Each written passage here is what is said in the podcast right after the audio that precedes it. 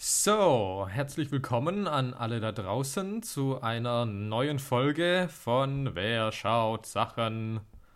Na, wir. So, Hallo. nach längerer Zeit sind auch wir mal wieder zurück am Start. Ja. Janis und Olli, hallo. Ja, ja, busy, busy. äh, solange das Podcast-Cash sich noch in Grenzen hält, muss, muss man auch noch anders irgendwie sein Geld äh, verdienen hier. äh, ja, ist ein Elend. Helft uns bitte. Äh, ja, schickt uns Cash, dann kriegt ihr jeden Tag einen Podcast. Ja. Also, Wir äh, würden uns gerne aus den Zwängen Summe. der Lohnarbeit Ja, befreien, genau, um also- nur für euch da zu sein. Genau, wir tanzen auch persönlich. Also, wenn ihr uns buchen wollt, für also ich glaube, die Summe macht's. So viel kann man sagen. Ja.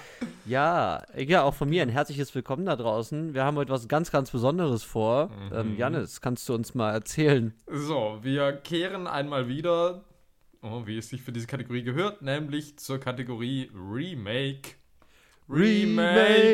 Es gab's schon mal, jetzt gibt es Remake. es wieder. Remake. Remake. Okay. Ja, das hatten wir schon mal und aber damals haben wir gleich beide Filme in einer Folge abgehandelt und dieses Mhm. Mal haben wir uns gedacht, wir nehmen uns etwas mehr Zeit und das Ja. ist sozusagen die erste Hälfte, in der wir uns nur mit dem Originalfilm beschäftigen und bei der nächsten Folge dann kommt dann das tatsächliche Remake und natürlich auch gewissermaßen Vergleiche, was die beiden Filme denn voneinander unterscheidet. Was in diesem Fall so manches sein wird, das kann ich schon mal ankündigen. Ja, ich kann ja sagen, ich habe ja beide Filme vorher halt, also habe ich nicht gesehen. Den zweiten habe ich immer noch nicht gesehen.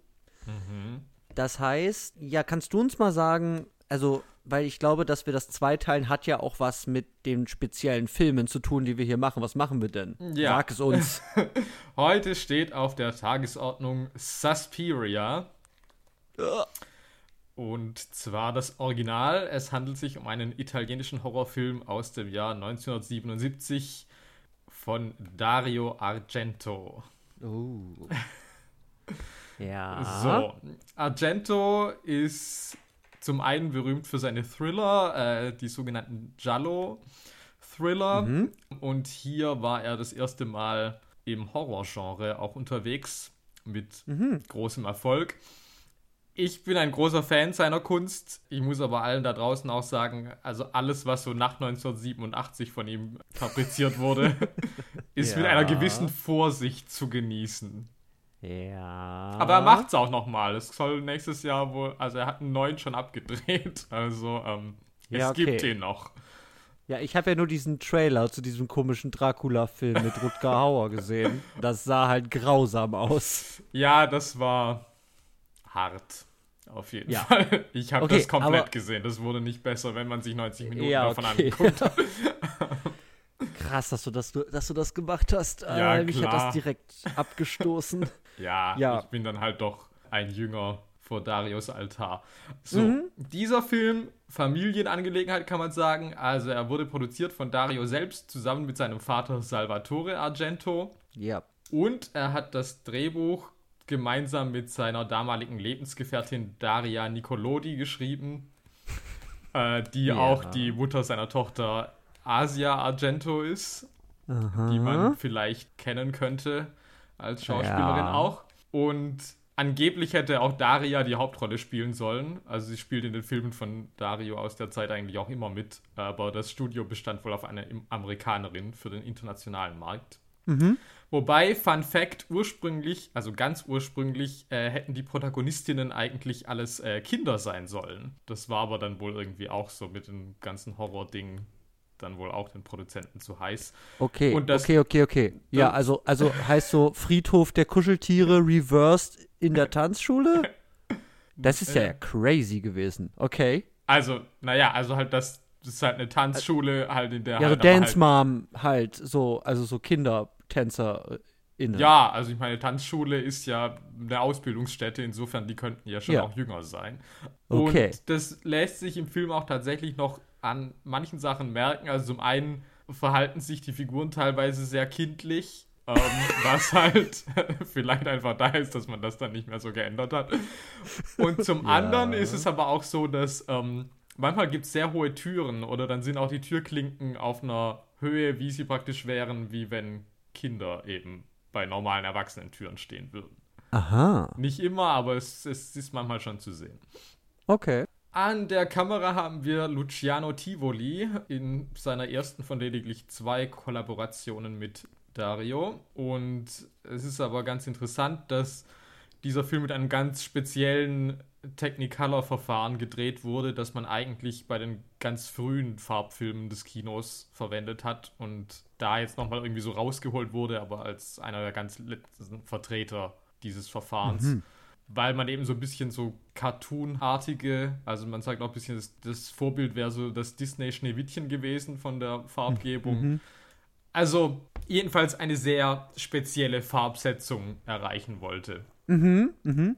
Bei den Darstellern haben wir in der Hauptrolle Jessica Harper. Jessica man, Harper. die ja. man auch als Hauptdarstellerin von Brian De Palmas Phantom of the Paradise kennen konnte. Oh. Oder auch in mehreren Woody Allen-Filmen dieser Zeit zu sehen war. Die aber relativ schnell sich eigentlich vom Schauspiel mehr oder weniger zurückgezogen hat, um dann später Kinderliedersängerin und Kinderbuchautorin zu werden. Uh. Wobei es trotzdem noch vereinzelte Auftritte in Hollywood gibt, wie zum Beispiel in Minority ja. Report. Ganz genau. das ist halt super random. Ja. Uh, ja. Ja. Ja, okay. Also sie ist, also sie ist praktisch die, die amerikanische Rolf Zukowski mit Autortätigkeit. Also ich habe mich jetzt nicht weiter in das Business, okay. Äh, also wie erfolgreich sie das gemacht hat und äh, okay. so habe ich mich jetzt nicht weiter vertieft. Okay, aber wir nehmen an, dass es true ist. Wir nehmen so. an, dass das auf jeden Fall äh, voll durch die Decke gegangen ist, Jessica Harper. ja. ja dass das jedes amerikanische Kind rauf und runter hört. Mhm, stark. Äh, weitere DarstellerInnen, die man kennen könnte, wären zum einen vielleicht Alida Valli, die man aus Der dritte Mann mit Orson Welles kennen könnte oder aus Der Fall Paradin von Alfred Hitchcock. Mhm. Dann haben wir Joan Bennett, die auch so ein bisschen so eine 40er Jahre Hollywood-Größe war, die mhm. hier in ihrem letzten Filmauftritt war und vor allem wohl nochmal sehr populär war durch die Fernsehserie Dark Shadows, die mir aber nur bekannt ist über dieses ja. unsägliche ja. Tim Burton Reboot, Re Remake, ja. ja. Eigentlich das gleiche, was Lone Ranger ja auch ja, genau. war, ne? Gab eine Serie und genau. ja, aha, aha. So, und wen ich natürlich noch in der Darstellerriege nicht vergessen darf, ist natürlich yeah. unser very own Udo Kier. Oh, yes, unser Mann in Hollywood slash internationales Schmuddel slash Horrorkino. Ja, ganz genau. Also, er ist natürlich oh. jemand, der mit ganz vielen Kunstgrößen schon viel zusammengearbeitet hat. Also von Fassbinder, Andy Warhol, Lars von Trier, Christoph ja. Schlingensief aber ah. eben wie du sagst, auch im Horror- und Exploitation-Genre immer oh. wieder gern zu sehen ist. Auch schon bei Dr. Uwe Boll hat er gedient. Ja. Ja, ich ich glaube, ich, glaub, ich habe das erste Mal in meinem Leben, glaube ich, Udo Kieren Blade damals gesehen. Ah. So. Ja, okay. Und da, da ist er halt schon auch, also in Anführungszeichen, jemand. So, ja. hat mehr als einen Satz, wo ich sage, ja klar, Udo Kier, unser Mann in Hollywood. Ja, so. ich meine, er macht, also ich liebe Udo. Ich würde sagen, ja. er ist der unproblematische ist, Klaus Kinski unserer Zeit vielleicht. Ah, er ist, er ist doch auch in Ace Ventura 1 tatsächlich. so, also er ist halt wirklich in den 90ern. Also, hui, Man hui. weiß halt nie. Ich meine, er ist neulich auch bei mir bei Downsizing vorbeigekommen. Ich meine, da hatte ich auch nicht uh. also, ich mein, Okay, also Udo, falls du das hörst, wir lieben dich, mach weiter, keep up the good work. Ja. ja? Okay. Genau. Und wie man bei dem Cast jetzt vielleicht schon merkt, ist der sehr international und das ist auch so ein Hinweis, äh, also sehr typisch für das europäische Kino dieser Zeit, dass es sozusagen keinen Originalton gibt, sondern die sind halt wohl alle zum Set gekommen und spielen dann halt eine Szene und jeder spricht halt einfach in der Sprache, die er halt beherrscht. Mhm. Und dann wird das eigentlich hauptsächlich alles nachsynchronisiert. Also dann mhm. vielleicht schon teilweise von den Leuten selber, Mhm. Weil weiß ich jetzt nicht, ob Udo das für die deutsche Synchronisation gemacht hat. Ja, tatsächlich hat. nicht. Ich ja. glaube nicht, dass es Udo war. ja. ja. Mhm. Aber es ist natürlich sowas, also es gibt dementsprechend keine Fassung, die so wirklich, wie sagt man, authentisch klingt. Also ich schaue ja, das immer auf Englisch, auskommt. aber mhm. da ist halt schon auch viel, was halt Synchro aus der Hölle ist. Also mhm. bei manchen ja. Figuren. Was ich finde auch einen gewissen Charme hat, Mhm. Aber natürlich schon für uns heutzutage so ein bisschen befremdlich wirkt, einfach weil ich glaube, ich ich glaube, das macht man heutzutage einfach nicht mehr nee. so. Also, also eben nach, nach heutigen Standards, wenn das einen gewissen, einen gewissen Production Value hat, dann ist das, glaube ich, halt nicht mehr denkbar. Ja. So, was da passiert. Absolut. Mhm. Ja. Und zu nennen wäre dann noch die Musik, uh. bei der Dario auch seine Finger im Spiel hat, die aber hauptsächlich yes. von der Progressive Rock Band Goblin stammt. Mhm. Ja, ich habe jetzt wenig darüber gefunden, äh, wie erfolgreich das war, aber ich glaube, es war relativ erfolgreich, vor allem eben mhm. halt im Heimatland in Italien. Und auf jeden Fall ist es im Laufe der Zeit halt zu einem absoluten Kultfilm geworden. Und ja. es ist das populärste Werk von Dario, mhm. das es gibt, auf jeden Fall. Mhm.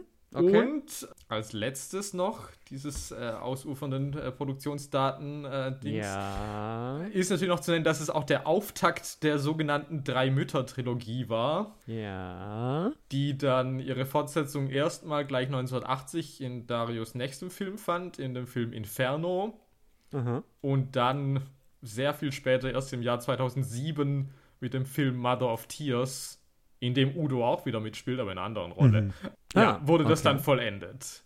Ich mhm. muss aber sagen, ich halte, glaube ich, von beiden Fortsetzungen, also es sind auch sehr lose Fortsetzungen, es ist jetzt nicht so, dass man die jetzt zwingend notwendig aufeinander aufbauend sehen müsste. Aber mhm. man hätte es auch vielleicht lassen können, würde ich behaupten. Mhm. Ja, so viel von mir dazu. Mhm. Und jetzt kannst du uns mal erläutern, ja. Worum es denn ja, hier ja. geht. Stoppst du die Uhr? Ja. Okay. Also genau, ich habe die Inhaltsangabe. Ich versuche es kurz zu halten. Ich kann mhm. aber schon mal sagen, aufgrund von verschiedenen Sprachen und auch aufgrund von verschiedenen Fassungen haben Janis und ich vielleicht unterschiedliche Filme gesehen. ähm, das heißt, ich werde jetzt mal meine Inhaltszusammenfassung mal vorstellen und dann können wir vielleicht noch ein paar Lücken dann auffüllen von dem, was du gesehen hast. Aber genau, ich mache jetzt erstmal schön fix äh, die Version, die ich gesehen habe. Ja, ist die Stoppuhr ganz, bereit? Ganz kurz zur Warnung für alle, die sich das auf DVD kaufen möchten. Äh, ja. Äh, greift nicht zur Fassung von Centurio Entertainment. Oha, jetzt, wir werden verklagt. Du kannst jetzt nicht sagen, also ich meine, kauft Centurio, aber wisst, ihr kriegt da, ohne dass sie es einem kommunizieren, eine gekürzte Fassung. So die FSK 18 und mit, einem großen, mit einer großen Aufschrift ja. jetzt nicht mehr auf dem Index, ja.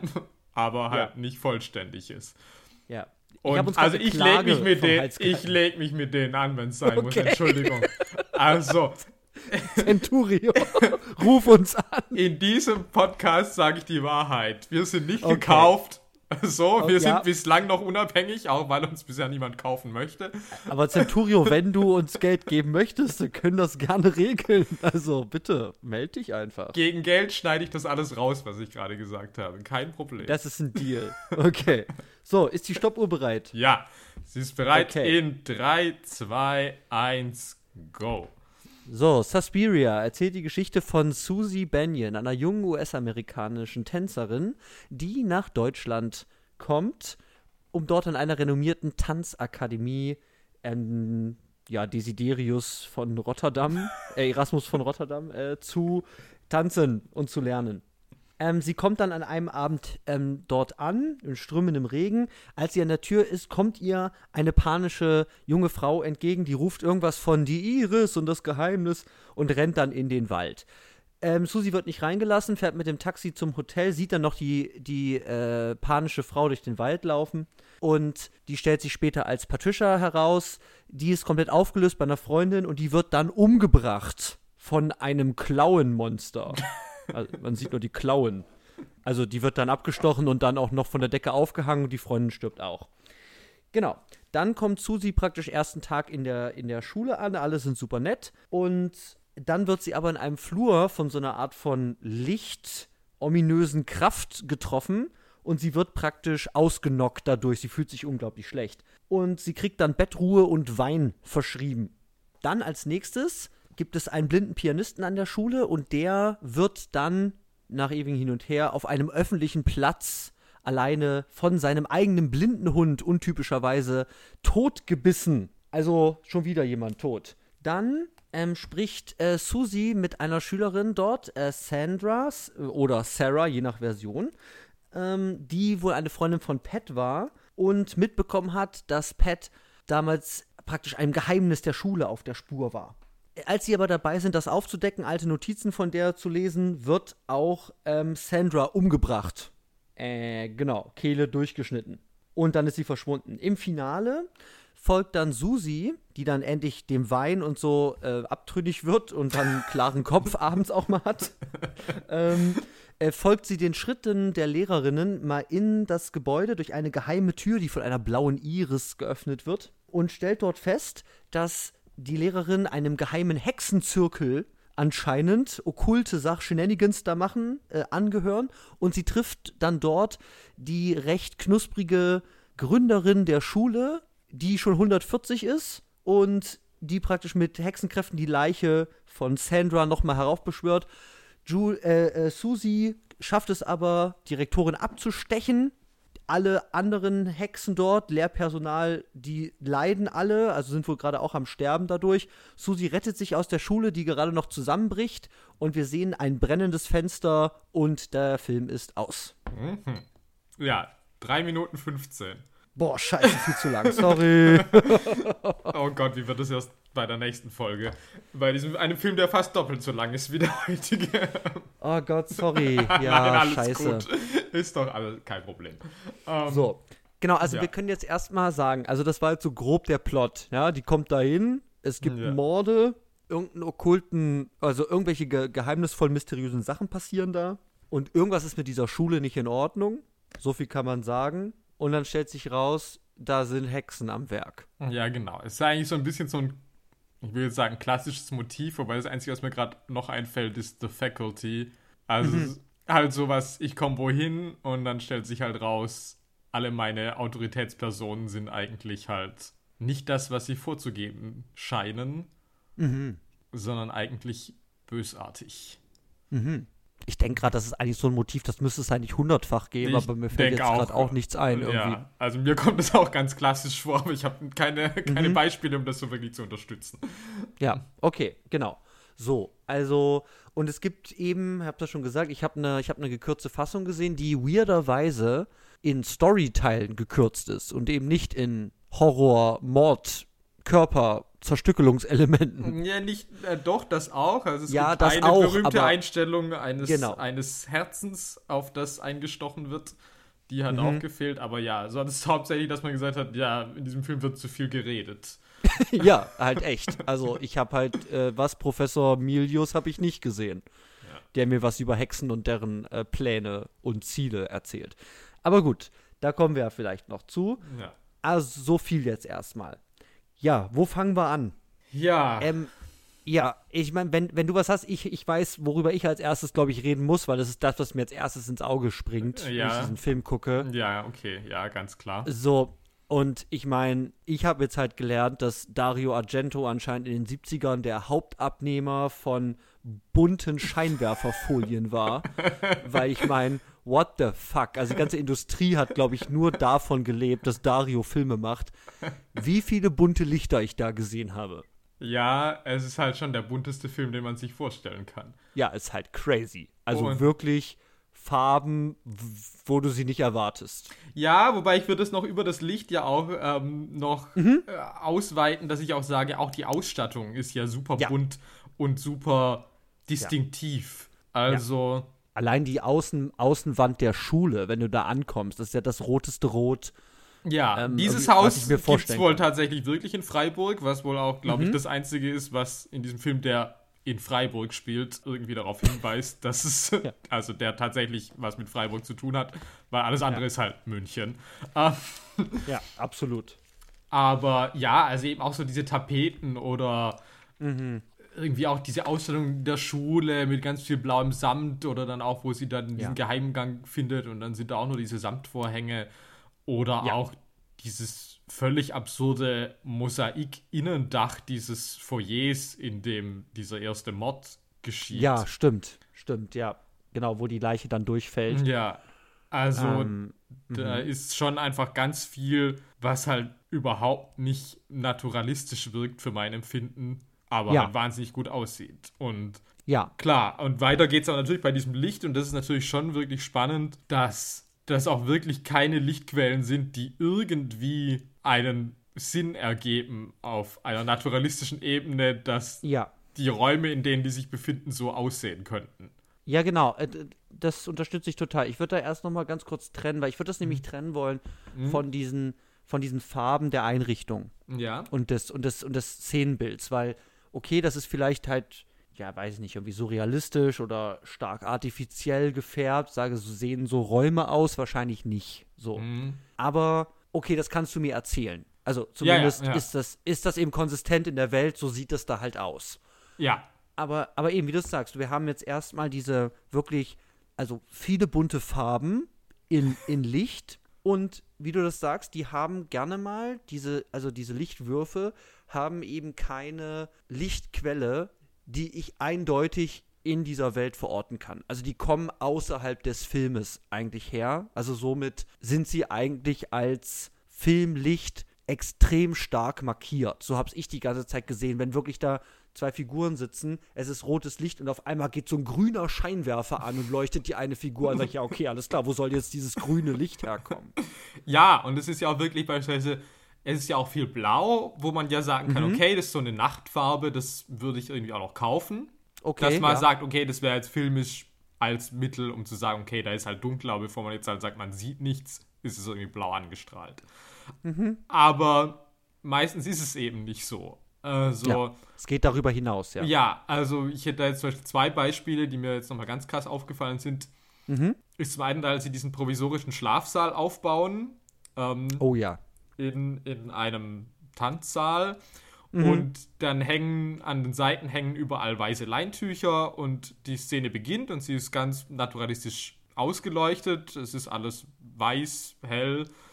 Ja. Und dann kommt der Punkt, dass praktisch das Licht gelöscht wird, weil jetzt alle schlafen gehen. Ja. Und dann machen die das Licht aus, sozusagen. Und auf einmal sind alle weißen Leintücher strahlend rot beleuchtet Ja. So dass auch so Schattenspiele auf den Tüchern entstehen, dass man so sehen kann, Genau. was dahinter passiert. Und ich meine, warum sollten die, um zu sagen, ja, jetzt gehen wir schlafen, sich gigantische rote Strahler anmachen? Also ich meine, Ja. das ist Ja. halt überhaupt nicht irgendwie anzunehmen, dass das passieren würde. Mhm. Und ein anderes Beispiel, was mir auch sehr aufgefallen ist, ist auch ein bisschen nicht so gut gemacht vielleicht, ist, Mhm. wir sind in Susis Zimmer. Ich weiß gerade gar nicht, was für eine Farbe dominiert, aber es ist auf jeden Mhm. Fall ist auch noch die Glühbirne an. Und die Kamera schwenkt so hoch zu der Glühbirne des Zimmers und Mhm. man sieht dann, dass diese Glühbirne ausgeschalten wird. Dann wird der Raum kurz dunkel für so eine halbe Sekunde und dann Mhm. ist der ganze Raum auf einmal grün. Ja. ja. Und das ist halt eben das, wo, ich, also zum einen habe ich halt diese halbe Sekunde, um zu sehen, okay, das ist nicht einfach, wie das aussieht, wenn Licht, durch die Abwesenheit von Licht wird es nicht grün. Und vor allem wäre aber halt auch dieses giftige Grün halt auch nichts, was ich jetzt einfach mit einem dunklen Zimmer assoziieren würde. Ja, nee, ja, absolut. Also ich, ich würde mal sagen, nur um das mal zusammenzufassen, weil, weil ich, stimme dem, total- ich stimme dem total zu, weil es ist wirklich weird. Und es ist eben nicht, weil, weil das Ding ist ja eben, weil, wie du sagst, vor allem bei dunklen, sagen wir mal, Orten, wo Szenen spielen. Ja, da muss der Film ja eigentlich immer, weil er Licht braucht, um ein Abbild davon zu machen, was da passiert, Ja.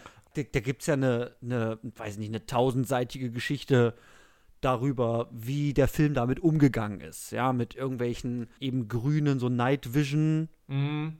äh, irgendwie Sachen oder wirklich halt stilisiert, dass man dann sagt, ja, es ist so ganz schummrig oder es gibt eben, sagen wir, es ist eigentlich super hell, aber weil es weniger hell ist als andere Sachen und es stringent durchgezogen wird, kann ich sagen, okay, so, das heißt jetzt für mich, da ist jetzt dunkel. Und wenn er eben sagt, oh, ich sehe gar nichts, aber ich sehe die Leute, dann heißt es trotzdem, okay, es scheint wohl da dunkel zu sein. Ja. Ähm, und eben, bei, bei sowas, da wird ja aber ganz stringent irgendwie durchgezogen. Du sagst so, es gibt dann so eine Lichtstimmung oder so, so, so, so ein Lichtgrad und der wird dann durchgezogen als Behauptung, so ist dunkel. Und das hast du eben hier nicht, weil du wirklich ganz, hier wird ganz ostentativ mithilfe von Lichtwechseln, die ausgestellt sind, aber eben auch von spez mit spezifischen Farblichkeiten, die halt insane sind. Weil, wie du sagst, ja, ist das Zimmer halt auf einmal halt irgendwie gelb und dann ist es auf einmal grün und mit leichten Roteinfärbungen. Und sag, ja, pff, was das für eine Lampe, die auf einmal irgendwo angegangen ist. Also du kannst es wirklich nicht verorten, sondern es ist eigentlich, es schreit dich eigentlich die ganze Zeit an. Ja, da, da sitzt irgendwie vielleicht Dario selber mit so verschiedenen Folien vor so einem Scheinwerfer und leuchtet so ein bisschen rum. Also so wirkt es zumindest. Und das ist ganz klar ausgestellt. Ja. Und ich meine, man kann natürlich drüber streiten, weil, weil das Ding ist, ich, ich, ich höre schon in meinem Kopf, dass Leute vielleicht sagen, wenn sie das sehen, naja, das ist halt so ein 70er Jahre Horrorfilm. Der sieht jetzt auch teilweise, weiß nicht, vom Schauspielstil und so weiter jetzt vielleicht nicht irgendwie, sagen wir mal, A-Klassik aus. Ja. Irgendwie, dass man das dann auf so eine Art von technische Unfähigkeit so runterbrechen würde. So, die konnten es nicht besser. Nee, aber das halte ich ja wirklich, weil Genau. das ist ja ein ganz schöner Aufwand, dass du das erstmal so hinkriegst. Absolut. Also, Absolut. ist ja nicht so, Ja. dass ich sage, so, ja, okay, und dann auf einmal hat sich keiner drum gekümmert und dann sah das so aus. Also, Ja, genau, deswegen. Deswegen, aber ich wollte ich wollte sagen, also ich finde, dieses Argument kann kommen, Ja. dass man sagt, ja, es ist irgendwie halt vielleicht nicht der hochwertigste Film, da wussten vielleicht Leute nicht, was sie tun, deswegen wird da mies rumgeleuchtet. Aber eben, es hat dann doch so einen starken intentionalen Charakter, dass ich wirklich das Gefühl habe, da hält jemand bewusst drauf mit dem Licht und es ist vor allem in den Lichtwechseln und in der spezifischen Farblichkeit extrem bewusst und stark komponiert. ja. Dass ich, ja, dass es ein klares Mittel einfach ist, was bewusst eingesetzt wird. Ja. Ja, und ich würde es halt also auch nicht irgendwie zum, zum Zeitartefakt oder so behaupten, weil ich tatsächlich dann jetzt noch halt heute überlegt habe und mir ist wirklich kein Film eingefallen, den ich kenne, der so mit Farben arbeitet tatsächlich. Also natürlich gibt es Filme, die stark mit Farben arbeiten, also klar, keine Frage. Hero, Nackt. Ja. Es gibt Ja. viele Beispiele der Filmgeschichte, aber das ist hier schon nochmal irgendwie ein Grad der Artificialität, Ja. den ich so wirklich, glaube ich, kaum kenne. Ja, halt Artificialität und wirklich auch Ausgestelltheit. Also diese Farben sind so knackig Ja. und dann auch einfach teilweise so konträr und so klar eingesetzt. Ich sage, ja, was ist das für eine Schule? Alles klar. Mega rote ähm, Fassade mit goldener Tanzakademie-Schrift drüber und dann gehst du da rein und es, es ist einfach alles extrem knackig, kontrastreiche Farben. Und ich sage, ja, das sticht einem wirklich ins Auge. Und das ist nicht, wenn du sagst, es gibt den einen irgendwie Color Room oder so, so, Ja. oh, der Special, hier kommt die Color-Einstellung, sondern dieser ganze Film ist eigentlich eine einzige Farbenspielerei. Ja. Und ich finde es vor allem natürlich auch interessant, dass man ja eigentlich den Horrorfilm jetzt überhaupt nicht als Genre verortet, der jetzt sonderlich farbenreich ist eigentlich. Also eigentlich verbindet man ja Horror eher mit Dunkelheit und dementsprechend auch mit der Abwesenheit von Farben. Eher mit, was weiß ich, man sieht nichts und dann kommt aus dem Dunklen kommt irgendwas heraus, das dich schockiert oder so. Ja.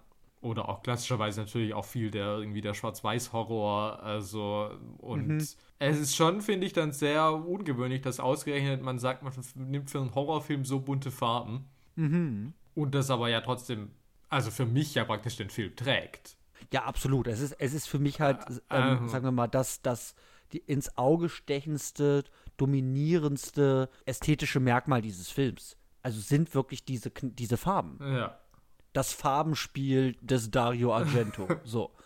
Ja, ich, ich, jetzt, ich, ich finde es ganz spannend. Ich würde ich würd da gerne mal mit dir drüber diskutieren wollen, was es denn tatsächlich macht. Weil wir haben natürlich auch, also besonders ja auch so Lichtspielereien, besonders ja auch in, ich nenne es mal, Horrorsequenzen, also wo Leute umgebracht werden, wo es explizit darum geht, Mhm.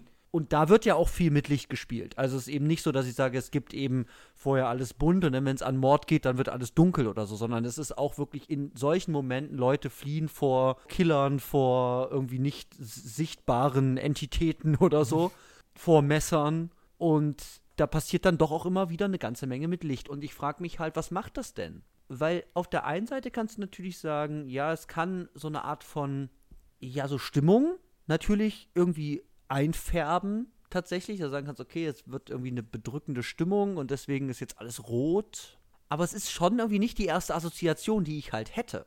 Wie du das sagst. Also Horror wäre für mich eher eben, es kommt was aus der Dunkelheit, ich sehe nichts. Äh, klare, kühle Farbtrennungen.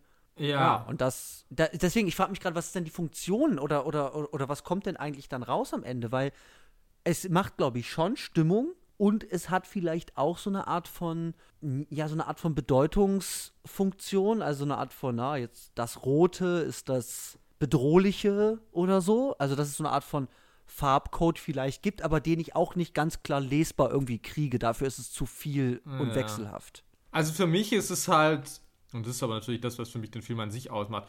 Ich habe mich wieder gefragt, ist das ein guter Horrorfilm? Ich habe keine Ahnung. Ähm, Kann ich schon Mhm. Ja. mal gerade raus sagen. Ich habe das das Ja. erste Mal irgendwie mit 16, 17 gesehen. Ich kann mich jetzt nicht erinnern, wie sehr mich das damals gegruselt hat, aber ich Mhm. glaube jetzt nicht so wahnsinnig. Und ich meine, für mich ist es bei Horrorfilmen eh irgendwie, finde ich, so ein bisschen so eine schwierige Kategorie, weil irgendwie, wenn ich spätestens, wenn ich es zum zweiten Mal sehe, kann es mich ja eigentlich schon gar nicht mehr wirklich gruseln, weil ich weiß Mhm. ja, was passiert. Also, außer wenn es jetzt vielleicht irgendwas ist, was irgendwie eklig ist oder so und natürlich mich das trotzdem irgendwie körperlich anfasst, sozusagen. Aber jetzt allein von diesem Überraschungsmoment und so, das geht ja nicht mehr. Und für mich ist aber halt, dass ich sage, okay, aber warum gucke ich das ja einfach gerne? Ja. Und das ist ja das, für mich ist ja da Dario so ein bisschen der, der Bruder, der italienische Bruder von Brian De Palma, dass ich halt Aha. sage, okay, es funktioniert halt über, vor allem über gewisse Sequenzen, die ich halt einfach super inszeniert finde. Und Aha. das läuft natürlich über so einen ganz großen Schauwert. Also, dass ich Mhm. wirklich sage, okay, es geht mir weniger jetzt irgendwie um die Handlung. Also, ich meine, gerade bei Suspiria ist es wieder ein gutes Beispiel, weil, naja, Ja. da kommen ja, wir vielleicht auch ja. noch drauf, ja. Ja. Und ja. dass ich aber dann natürlich, und es sind vor allem ja natürlich die Mordsequenzen, ja, ich meine, Ja. in denen ich natürlich sage, okay, hier wird mir jetzt irgendwie was geboten aus Licht, äh, Ton und irgendwie Inszenierungsweisen, was ich halt so irgendwie in anderen Filmen nicht kenne. Und es ist halt, das wird dann halt so ein, ja, so ein Kino der Attraktion. Also es wird halt schon halt ganz groß der, der Schauwert, dass ich halt sage, okay, ich finde diese Szene halt einfach so toll gemacht, dass es mir wirklich Spaß macht, mir die anzugucken. Mhm. Mhm. Diese Bilder zu sehen, da irgendwie einzutauchen. Also es ist, es entsteht halt auch irgendwie so ein, also es ist ja wirklich so ein Farbenrausch irgendwie auch, was dieser Film Ja. irgendwie macht. Und Ja, genau, okay. und Ja, das ja, finde ich das geht aber halt völlig über so, und dass ich jetzt sage, so, ah ja, diese Mordsequenz ist irgendwie so gruselig oder so, Mhm. weiß ich halt nicht. Also ist jetzt nicht das Erste, was ich dabei irgendwie empfinde. Tatsächlich. Ja, das ist tatsächlich äh, bei mir auch, also ich würde auch sagen, ich fand es jetzt auch nicht besonders gruselig und ich, ich, ich würde das, also ich, ich, ich kann das nachvollziehen, was du sagst, weil eben, es geht anscheinend nicht darum, eben klassischerweise, wie ich es vorhin, also wie ich es kurz gesagt habe, so als Möglichkeit, dass man Farben für, ja, wird es grün, kannst du dich relaxen, wird es rot, dann heißt, oh, gleich kommt ein Messer, so. Ja, Ähm, nee, das glaube ich halt Genau, nicht. das tut nee. es eben nicht, sondern, sondern eben wie gesagt, es hat, es scheint, eine- scheint eine eigene Wirkästhetik irgendwie finden zu wollen oder einfach eine eigene Gestaltung, die eben sehr, sehr viel mit Farben, sowohl in Szenenbildern, Kostümen und eben auch äh, in der Lichtgestaltung arbeitet und eben da nicht auf einen auf einen Naturalismus oder eine Nachvollziehbarkeit, sondern einfach von draußen als ästhetisches Mittel direkt irgendwie wirken soll. Ja. Das kann ich, das kann ich auf jeden Fall verstehen. Das würde, dem würde ich auch total zustimmen. Jetzt wäre nur meine Frage tatsächlich mit dem, mit dem, mit dem Horror. Ich habe mich auch nicht so gegruselt. Jetzt wäre die Frage der Body Horror, ja? Ja, also ja- ich weiß ja. gar nicht, ob es hier überhaupt, ob man hier überhaupt von Body Horror sprechen kann. Aha, kann man gar nicht. Also ich habe das mal recherchiert und Bitte. Äh, der Body Horror ist ein Filmgenre, in dem radikale, destruktive Veränderungen des menschlichen Körpers im Mittelpunkt stehen. Diese Aha. Veränderungen sind oft unerfreulich, ungewollt oder experimentell, mitunter auch surrealistisch. Also für Aha. mich so das klassischste Beispiel wäre natürlich so die Fliege. So, du hast Ah. einen menschlichen Körper, na, dann Der wird zur es halt, Fliege. wird es halt ein Fliegenkörper. Ah, interesting. Okay, dann Also- nennen wir es mal den Slasher-Horror. Genau, also so der, der Gore und so. Gore, Oder geht's okay. dir darum? Ja, darum geht's mir. Ja, das Ja. ist, das ist, okay, gut, dann habe ich das jetzt auch mal gelernt. Alles klar. Dann, dann reden wir mal darüber, weil das ist natürlich, also man muss sagen, das ist so an ausgewählten Sequenzen zu sehen. Also Ja. es gibt, man kann das wirklich auf so ganz klar gesetzte Punkte, kann man das festmachen, wann es kommt. Ja, wie gesagt, ich meine, den größten Gore-Effekt ha- hat man dir ja verwehrt. Ja, genau, aber zumindest am Anfang eben, da wird ordentlich eingestochen, Ja, die Lady wird da aufgehangen und die runterstürzenden Scheiben haben noch der Freundin, die unten stand, halt irgendwie noch den Kopf zerteilt. ja. Und sie so. ist ja dann und auch ich. gefällt von diesem riesigen Stahlträger. Stimmt, genau, noch- ja, genau, das auch noch, genau. Aber mir ist vor allem dieses, die Scheibe geht Ja. durch ihren Kopf. Ja. Aber mir ist vor allem dieses, die Scheibe geht Ja. durch ihren Kopf. Ja. Äh, ja, ist mir noch im Kopf geblieben. So, und ja, irgendwie, darüber müssen wir gleich noch unter einer anderen Perspektive reden, aber Daniel, der Pianist, wird vom Hund gebissen, da in die Kehle. Mhm. Ähm, so. Das heißt, diese technische Erzeugung von, ich nenne es mal Gewalteffekten. Ja. Und ich meine, aus einer heutigen Sicht sage ich natürlich klar, das sieht halt, also ich sehe natürlich die Gemachtheit davon. Ja. So, weil das Blut ist einfach sehr, sehr rot. ja. Und- diese Farbe des Blutes tatsächlich, der Wein sieht mehr nach Filmblut aus, wie alles, was hab- mir in diesem Film hab mich- als ich- Filmblut ja, verkauft wird. Ich habe mich wirklich auch gefragt, als sie dann diesen Wein dann da ausschüttet in das, in das Waschbecken, so, okay, haben die der vielleicht irgend so Blut von den Opfern oder so? Kommt das jetzt noch? Weil ich dachte, Ah. ja, das wäre, das hätten wir mir erzählen können, so. Ja, Weil ja, ja. die- dieser Wein ist halt auch crazy. ja. Ja, genau. Aber so, also wir haben irgendwie ganz klar als Kunstblut sichtbares Kunstblut. Also zumindest aus heutiger Perspektive, ne? Ja. Sowas ist ja auch, also die Glaubhaftigkeit von Filmeffekten ist ja auch einfach etwas, was, mit, was sich mit der Zeit immer weiterentwickelt. So. Ja, absolut. Also ich meine, wenn ich mir anschaue, dass das ja bis vor kurzem noch auf dem Index stand, dieser Film, ähm, Yes, same. das ist halt schon irgendwie unvorstellbar eigentlich für uns, wenn man sich das halt Mhm. heute vergleicht. Wie gesagt, dieses Herz, das da noch schlägt, das Mhm. ist schon eigentlich auch ein ganz guter Effekt. Also das sieht schon tatsächlich verhältnismäßig gut aus. Aber klar, der Rest, das ist alles jetzt so ein bisschen Pille-Palle. Ja, so, und das, und das trägt vielleicht auch dazu bei, dass ich das dann halt einfach nicht so gruselig finde, sondern ich halt sehe, ja, okay, wie wird hier was, wie wird hier was gemacht? Also, ich glaube, Thomas Morsch, äh, Filmwissenschaftler aus Berlin, glaube ich, der hat mal, der hat mal auch gesagt, dass ja vor allem, also der würde sagen, es gibt besonders bei so Horrorfilmen, auch im B- und C-Bereich, dass deren Fanbase eine, eine sehr, sehr spezielle Art ähm, der Lust an solchen Filmen entwickeln kann. Das ist eben die Lust an der technischen Gemachtheit dieser, dieser Effekte. Mhm. Also, dass man das praktisch auch gucken kann und sagen kann, ah, mir ist egal, ob das jetzt realistisch ist und so weiter, sondern es gibt ein Interesse dafür, wie, wie irgendwie Special Effects MacherInnen gewisse Dinge umsetzen. Da wird jetzt ein Arm abgeschnitten, so, wie sieht das aus? Und dann kann man gucken, okay, wie glaubhaft ist das, wie schwierig ist das umzusetzen? Und das kann natürlich auch eine spezielle Art des Sehens und eine spezielle Filmlust ja auch irgendwie entwickeln. Mhm. Und, und das würde ich sagen, das kann man hier auf jeden Fall dranlegen. Aber ich würde sagen, es ist für mich dann halt einfach nicht gruselig. So. Ja. Ich muss, Genau. ich habe gerade auch wieder überlegt, vielleicht ist es auch so ein bisschen ja, also was für mich oft halt wirklich, es ist nicht vielleicht nicht mal gruselig, aber zumindest schwer anzugucken, sind natürlich Sachen, die ich körperlich nachvollziehbar finde. Aha. Das ist ja, Mhm. womit ja auch dieses ganze Torture-Porn, ähm, Saw, Mhm. Hostel der 2000er ja irgendwie operiert hat. Mhm. Und deswegen ist mir auch aufgefallen, dass tatsächlich der gruseligste Moment, den ich eigentlich finde in diesem Film, ist ganz am Anfang, als dieses Gesicht von Patricia so durch die Scheibe gedrückt wird. Stimmt, das habe ich ganz vergessen. Also vielleicht, weil das Ah. halt so ein Moment ist, wo ich halt sage so, okay, klar, irgendwie mit wie viel Kraft musst du mein Gesicht halt gegen eine Glasscheibe drücken, bis das halt irgendwie zerspringt. Ähm, Aha. ja, aber die Fratze, die sie da hat, die ist halt auch schon wieder so absurd. Also für mich war Ähm. das so ein bisschen. Also Okay. es wird tatsächlich so der, der Moment, der mir da, also vielleicht auch so hängen geblieben ist, schon als ich das als Teenager gesehen habe. Mhm. Weil es halt klar, wenn ich halt sehe, okay, da ist halt einfach nur irgendwie rotes, rote Farbe halt irgendwo hingeschmiert, dann erweckt das in mir nichts körperlich, wo ich halt denke, so, ah ja, das würde wehtun. Ja, ja, genau.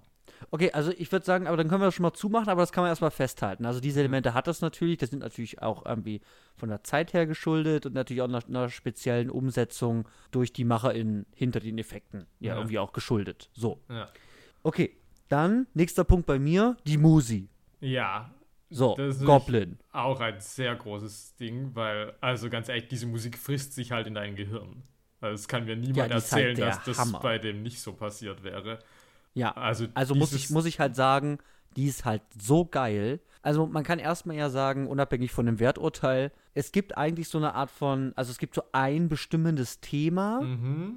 in vielleicht verschiedenen Modulationen. Ja. Also es gibt so, dass dann so gewisse, ich weiß gar nicht, so, so ein paar Stimmen mal so mehr kommen, die irgendwie so was, so leicht krächzen, ich kann es gar nicht genau beschreiben, aber also es, es gibt so eine Art von Grundmelodie, ja. Grundthema. Das gibt es aber in leichten, leichten Variationen. Aber es ist immer eigentlich diese eine Grundmelodie erkennbar, die sich durch den Film eigentlich immer wieder, also die sich einfach stark wiederholt. So. Ja. Und dieses Thema ist toll. Also das muss ich sagen. Das ist, also ja. ich finde es atmosphärisch geil. Ich finde, es klingt einfach super. Und ich musste halt sofort natürlich an irgendwie Halloween denken. Also tatsächlich nicht inhaltlich oder, oder von der Gestaltung her, sondern einfach von, von so eben so einem anderen Horrorfilm, der ganz anders ist und nur eben ähnliche Zeit. Aber wo es eben auch so ein ganz minimalistisches, sagen wir mal, Thema ist, was sehr simpel erscheint. Mhm. Also es sind jetzt nicht irgendwie 3000 Töne, die da abfeuern, sondern ich kann das sehr, sehr gut nachvollziehen, wie diese Melodie verläuft. Ja. Es hat so ein bisschen und, so einen Wiegenlied-Style, was ja vielleicht auch was mhm. ist, was es ja oft irgendwie so im Horrorfilm auch gibt. Es mhm. ist sowas, was so auf den ersten Blick eigentlich so ein bisschen lieblich erscheinen mag und dann aber halt sich so zu so einem Grusel irgendwie hochsteigert. Ja, und man, also natürlich ist es am Anfang sehr, sehr stark, ne? Mhm. Also vor allem, wenn sie dann da eben mit dem Taxi äh, äh, da durch den Wald fährt und so, da am Anfang bei den Credits, da läuft die ganze Zeit ja eigentlich dieser Song. Ja. Und ja dann auch später ja auch gerne mal bei diesen Mordsequenzen und auch einfach ziemlich lange, aber endet dann auch immer sehr, sehr abrupt oder startet auch einfach sehr, sehr abrupt, habe ich immer das Gefühl. Also es kommt und geht. Ja, es ist schon ganz interessant, weil ich auch einerseits denke, Suspiria wäre so ein Film mit so einer Dauerbeschallung so ein bisschen. Mhm. Ähm, und andererseits habe ich dann jetzt vorhin auch nochmal reingeguckt und gemerkt, so, na, aber es gibt dann schon auch wirklich eben auch in diesen Mod-Sequenzen dann auch nochmal sehr ja. spezifisch eingesetzte Abwesenheit und das Nutzen von Stille. Also beispielsweise ja. bei, bei Sandra, Sandra. Und, dem, und, dem, Turm, da denke ich halt so, also genau. als sie sich diesen, diesen Kofferturm da genau. zum Fenster hochbaut. Ja, ja, das ist mir vorhin auch aufgefallen. Und es ist schon ein bisschen auch interessant, wie es damit arbeitet, weil ich auch wieder sagen würde, es ist nicht immer so ganz genretypisch.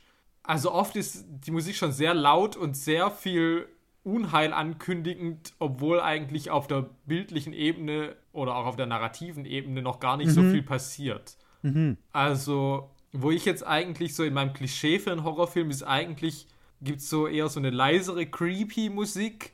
Und wenn dann der mhm. Schockmoment kommt, dann drehst du halt laut auf. Ja? Ja, das, das, das, scheint es ja echt nicht zu haben, ne? Weil ja. es gibt eigentlich nur diesen einen, ich, ne, ich nenne es mal Track, ja, so. und der kommt halt immer wieder. Und ich meine, ich würde sagen, also es unterscheidet sich halt echt von, von so, wie du das sagst, so klassischen, ne, oh Gott, es kommt die leise da, da, da, da, da Musik, du gehst zur Kühlschranktür so. Genau. Du machst ja. den Kühlschrank auf und dann kommt die Musik und die Tür geht zu und dabei kommt so und dann fährt die nochmal hoch. Für ja. den potenziellen, ob denn jemand dasteht oder nicht. Ja. Gibt es ja mittlerweile alle möglichen Variationen von. Dann ist dann im Kühlschrank, haben wir auch schon gesehen. ähm, ja, sowas macht es ja anscheinend nicht, sondern es vermittelt mir eigentlich so grundsätzlich dass ich, also ich kann da nicht genau sagen, eben, wenn, wenn sie jetzt sagt, die läuft da den Flur runter und dann sitzt da diese, diese Köchin und Putzfrau dieser Schule mit diesem Jungen. Mhm. Und sie wird da angeleuchtet oder, also es ist so ein Licht, aber es ja. steht halt symbolisch für so eine Art von äh, paranormaler Kraft, die sie irgendwie da trifft. Dann ist natürlich die Frage, ich kann natürlich dann sagen, okay, diese Figuren sind shady, die ich da sehe.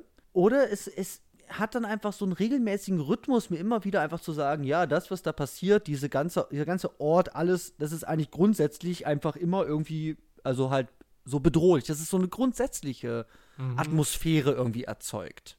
Mhm. Aber eben ganz weird, tatsächlich. Eben, weil es nicht so einen klassischen Spannungsaufbau in der Musik zum Beispiel hat, sondern sie eigentlich, wenn sie kommt, grundsätzlich so eine Atmosphäre färbt und die aber auf ganz, ganz viele unterschiedliche Situationen mit unterschiedlichen Spannungsgraden oder Fallhöhengraden immer wieder die gleiche Atmosphäre eigentlich kriegt durch die Musik. Mhm. Ja. Das ist, also ich kann es gar nicht, also ich kann es gar nicht sagen, was das macht, aber es ist erstmal, es, also es, es ist mir auch da wieder sehr stark aufgefallen, wie hier bewusst Musik eingesetzt wird. Also durch das, man startet den Track und dann endet der einfach und dann kommt wieder Stille. Zum Beispiel wie bei Sandra versucht durchs Fenster zu klettern. Ja da wird auch wieder ähnlich wie beim Licht eigentlich der Einsatz sehr, sehr stark markiert. Ja, es ist halt super ostentativ und es ist halt auch mhm. ähnlich wie da, dass ich halt auch wieder sagen, es zieht mich halt alles irgendwie so in seinen Bann. Also es. Ja. Und es ist halt einfach so catchy. Also ich, kann das ja, halt einfach gar nicht catchy. anders sagen. Also das nee, äh, ist geil. Ja. Und es hat auch viel, also es arbeitet ja auch viel so schon mit ungewöhnlichen Soundeffekten auch und so, dann auch zwischendrin immer wieder. Also es ist schon mhm. irgendwie auch viel, viel auf der Tonspur auch los irgendwie. Das irgendwie schon. Ja, absolut. Schon eben absolut. auch wieder sehr eigenwillig und distinktiv auf jeden Fall ist. Äh, ja, und eben, ähm, jetzt nochmal, ich habe ich hab ja vorhin dieses, dieses prototypische Argument von, ja, aber guck mal, wie das aussieht, das ist alles BC-produktionsmäßig gemacht. Ja, aber das ist gar nicht der Punkt tatsächlich. Also ob das einen anspricht oder nicht, ist die andere Frage. Aber man muss äh, neben dem, dass man vielleicht sagt, da ist der Production Value vielleicht nicht so hoch, was die Leute da spielen, ist irgendwie insane. Aber eben auch hier bei der Musik zeigt sich, und wie bei dem Licht, zeigt sich ganz klar eine ganz, ganz starke Handschrift einfach, eine ganz, ganz starke Komponiertheit. Dass man, auch wenn man sagt, das sieht vielleicht manchmal ein bisschen wack oder so aus, dass man aber nicht so tun kann, als ob da nicht jemand eine ganze Menge Zeit reingesteckt hat. Ja. So, und eine ganze Menge Gedanken. Also das auf jeden Fall. Die Komponiertheit dieses Films kann man dem auf jeden Fall nicht absprechen. Nee. Wie du sagst, da ist eine Menge los auf der Tonspur. ja. Ja, dann, ich, ich würde jetzt gerne zu meinem Lieblingspunkt kommen. Ja. Der mir auf der Seele brennt. Mhm. Und das sind wirklich, wir haben schon über die technische Gemachtheit des Horrors gesprochen. Und ich habe das ist mir direkt aufgefallen, als ich das gesehen habe. Ich habe mich über die verschiedenen Typen von Horrorsequenzen und deren Verbindung zueinander mhm. habe ich mir direkt Gedanken machen müssen. Aber was ich damit meine, ist, ich glaube, es gibt nicht kausal zusammenhängende Horrorelemente in diesem Film. Das ja. heißt, also wenn ich jetzt irgendwie denke, okay, ähm, klassischer Serienmörderfilm, ja, dann wird es da gruselig, wo der Mörder kommt und dann stirbt jemand. Verfolgungsjagden durch Häuser, dunkle Ecken und so weiter. Ja. Dann kann ich sagen, okay, wo kommt der Horror her? Der kommt von dem Messer, Killer und so weiter. In diesem Film äh, finde ich aber ganz, ganz viele verschiedene Typen von Ekel, Schock, Horror auslösenden Elementen. Und da würde ich auf der einen Seite erstmal sagen, es gibt eben diese Horror, diese Mordszenen, Mhm. Da, ja, da scheint eine übernatürliche, ja, da ist nur eine Klaue und es gibt irgendwie Augen im Fenster. Also das ist irgend so eine, irgendwas übernatürlich nicht menschlich Alltägliches am Werk. Ja, ja. So, so. Ja. Und tötet irgendwie Menschen oder es sind unsichtbare Einflüsse, wie zum Beispiel bei Daniel, die dann den Hund verrückt machen. Und genau, es ist aber so, wo ist hier der Horror? Da sterben Menschen durch eine unbekannte Kraft, nenne ich es mal. Mhm. Und dann ist natürlich ne, das Blut, Messer in Körper, äh, Körperverletzungen. Und dann kamen die Maden. Und diese Maden sind wirklich insane. Weil, nur ganz kurz, ich habe es in der, in der Inhaltsangabe nicht erwähnt, es gibt dann einen Moment, also ziemlich früh, nachdem dann, ähm, ich glaube noch vor Daniels Tod und nach Susis Ankommen eben an der Schule, ähm, mhm. dass eben Susi, äh, sie, sie, sie kämmt sich die Haare und merkt dann, oh Gott, überall in meinen Haaren oder in der Bürste, überall sind Maden, fallen von der Decke und in der ganzen Schule fallen Maden von der Decke. Und dann sucht man, und es sind so viele Maden, und dann geht man halt auf den Dachboden und da findet man halt eine Kiste mit, anscheinend, ich konnte es nicht genau erkennen, aber es wurde dann gesagt, äh, ja, der Lieferant, der sonst super zuverlässig ist, hat uns wohl verschimmelte Sachen geschenkt und das ist halt ein Nährboden für so Maden. Und ja, alle sind super angewidert. Es regnet halt wirklich Maden von der Decke. Es gibt dann eben auch Einstellungen, wo dann wirklich auch Maden da auch durch die Schuhe auf dem Dachboden dann auch zerquetscht werden. Ja. Und eben, wenn du sagst, diese Schule ist besessen von Hexen, von einer äh, was auch immer Kraft, ja, und jetzt regnet es da so Shining-mäßig, da kommt halt Blut aus dem Aufzug, hier kommen halt Maden von der Decke. Okay. Aber was der Film mir halt sagt, und er lässt es dann eigentlich so stehen, dass er sagt, ach ja, wir machen hier zwar Hexenshenanigans, aber ab und zu liefert so ein Dödel-Lieferant oder Lieferantin halt so Schimmelessen und deswegen regnet es hier auch Maden. Das heißt, das, das ist so ein riesen Ekeleffekt, wo ich sage, okay, alles klar, es gibt eine Menge Leute, die solche Maden, die werden auch in Großaufnahmen gezeigt und wie Leute darauf reagieren, dass das schon sehr eklige Bilder sein können. Ja, ah, ganz klar, ja. So, aber die sind eben ganz anderer Natur oder die haben einen ganz anderen Ursprung als diese Mordszenen, weil sie mit dem eigentlichen Geheimnis dieser Schule und mit dem, mit dem eigentlichen Plot, sagen wir mal, nichts zu tun haben. Ja, es ist schon merkwürdig, weil tatsächlich, ich habe mhm. hab mich immer gefragt, ob die Hexen irgendwas mit den Maten zu tun haben. Aber die Sache ist halt einfach, sie haben keinen Vorteil davon. Also ich wüsste nicht nee. genau, was sie damit bezwecken. Aber nee. andererseits, die sind halt ja, die Hexen sind ja destruktiv, insofern ich, ich weiß nicht. Aber nee, eigentlich würde ich schon mhm. auch sagen, der Film sagt dir, ja, es ist halt Schimmelessen, dumm gelaufen. Ja, und Punkt 2, der eigentlich, also ja, ein bisschen schwierig, aber vielleicht auf der gleichen Ebene für mich wäre, ist halt diese Fledermaus. Ja, auch bei der frage ich mich ja tatsächlich jedes Mal, wenn ich sehe, wieder hat die was mit den Hexen zu tun. Am Schluss. Ja, genau. Und ich weiß es halt nicht. Entlässt mich die Szene schon damit wie, naja, da war jetzt halt eine Fledermaus. Ja, genau. Und ich meine, das ist halt vielleicht auch irgendwie eklig. Es gibt Leute, die haben Angst vor Fledermäusen. Das ist alles super quietschig und die geht halt auch direkt auf den Kopf, ins Gesicht und so. Ja, das sind ja alles so sehr, sehr empfindliche Stellen, ja. die ja in Bildern ja auch über eine Identifikation vielleicht auch sehr, sehr stark wirken können. Mhm.